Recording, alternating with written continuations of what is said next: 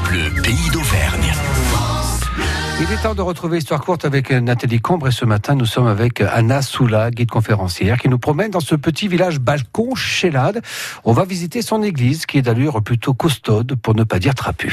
Alors cette église déjà elle se situe au cœur du parc régional des volcans d'Auvergne Mmh. à près de euh, 959 mètres d'altitude.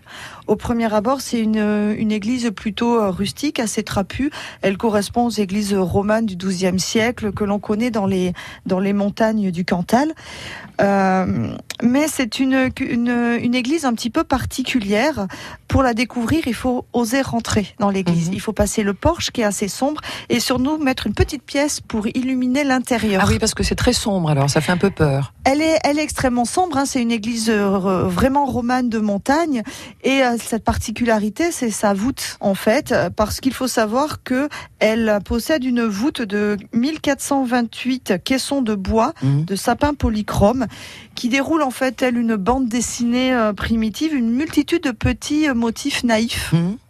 qui représentent euh, des fleurs qui sont toutes différentes et toutes et toutes reconnaissables, euh, des animaux qui soient réels ou imaginaires, des chimères, des griffons, des monstres, et aussi des représentations du pouvoir en place, religieux ou politique. Mhm. Et tout ça, on l'a retrouvé intact.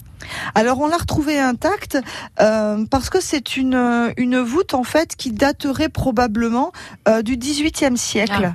Euh, elle n'est pas très ancienne, mais elle a une représentation extrêmement naïve.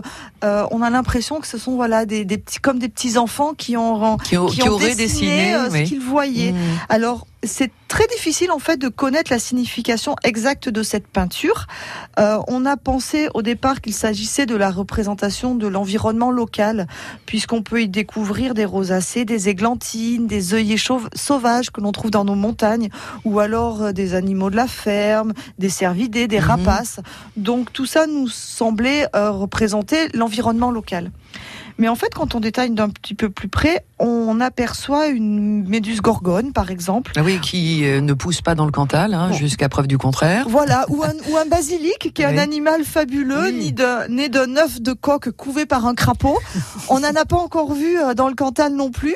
Et donc, à ce moment-là, on imagine que euh, ces images servaient à instruire les fidèles pour euh, leur représenter le monde terrestre et surtout les, leur faire différencier les beautés catholiques des tentations du diable. Voilà, mais c'est ce qui se faisait euh, à l'époque partout, hein, de toute ça. façon. hein. C'était la bande dessinée de l'époque. hein. C'est ça, euh, mais en fait, ce qui euh, étonne un peu plus particulièrement dans l'église de Chélade, c'est un des petits caissons qui euh, représente un vagin laissant apparaître un visage. C'est pas possible. Si dans une église c'est quand même peu commun, Oui. alors pour les spécialistes, il s'agirait en fait de la représentation de la naissance Mhm. et à travers elle de la nativité Mhm. et de la création du monde.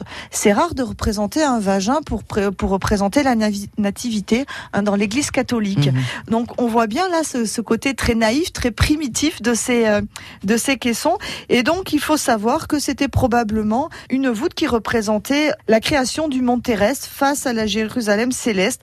Et euh, cette voûte est classée monument historique en 1963 parce qu'on n'en connaît pas de semblable euh, en France. Histoire courte à retrouver sur francebleu.fr.